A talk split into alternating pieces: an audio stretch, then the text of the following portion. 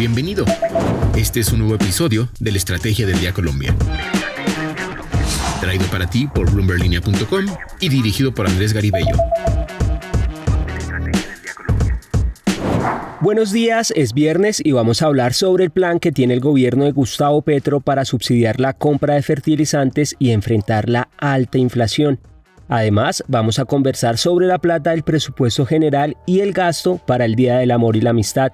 Para que nos puedan escuchar cada mañana, los invito a dar clic en el botón de seguir de este podcast y no olviden que si activan la campana nosotros les avisamos para que los podamos acompañar todos los días.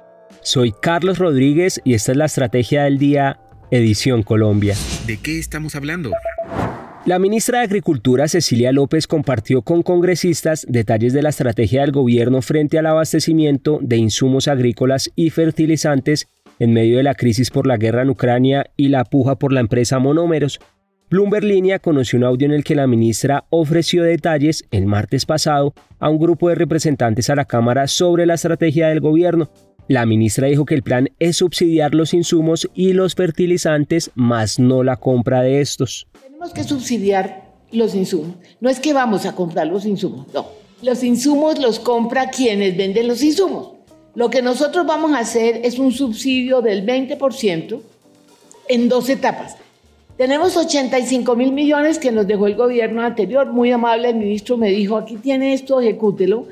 En este momento ya tenemos identificados a qué productos, obviamente priorizando economía campesina, ¿sí? Tenemos los sitios, y lo que vamos a hacer es un se descuenta. Es decir, el que compra presenta la factura y se le devuelve el 20%.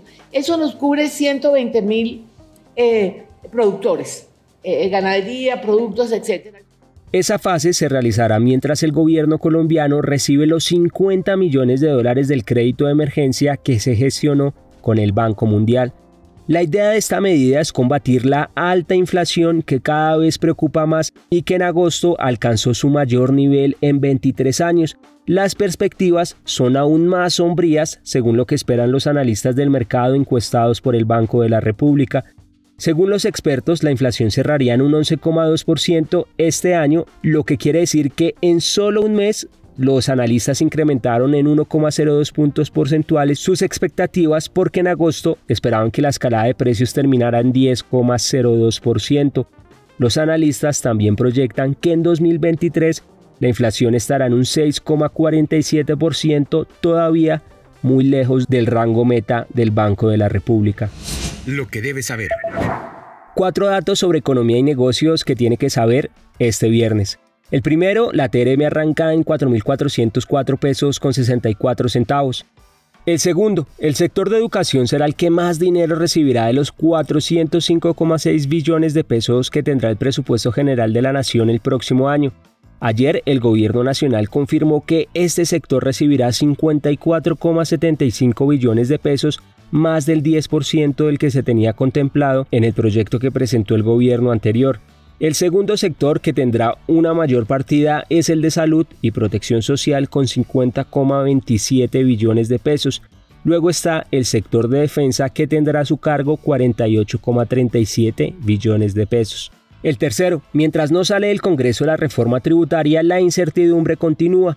La encuesta de inversión de la ANDI mostró que un 68,5% de las compañías califica el clima de los negocios en el país como incierto. Entre los consultados, más de la mitad dijo que esto se debe a la discusión de la tributaria. Y el cuarto dato, el 43% de los colombianos que celebrarán este fin de semana Amor y Amistad no gastarán más de 50 mil pesos, según reveló una encuesta de Fenalco. Los resultados indican que los chocolates y el vestuario ocupan el primer lugar entre los obsequios que darán los colombianos a sus parejas, amigos o a su familia. En segundo lugar se encuentran las invitaciones a restaurantes.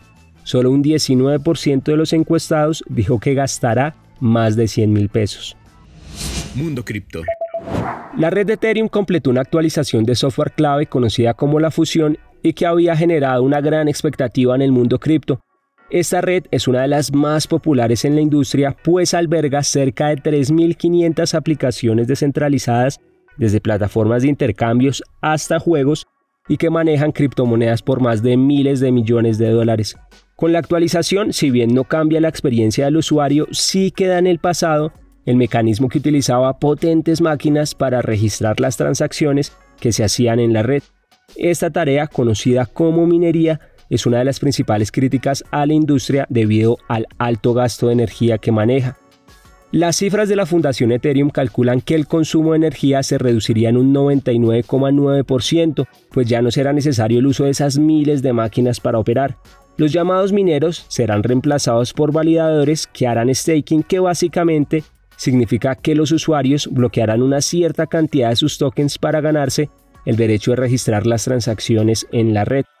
Al hacerlo, reciben rendimientos del dinero que han apostado y que varía según la cantidad de Ether, que es la criptomoneda de esta red que se haya puesto en juego.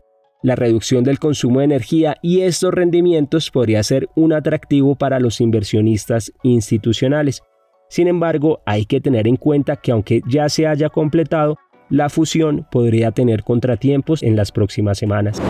Para seguir al tanto de lo que pase con la economía y los negocios, los invito a que visiten bloomberlinia.com y a seguir nuestras redes sociales. No olviden que acá está la información independiente que une a América Latina. Nos escuchamos la próxima semana y feliz descanso.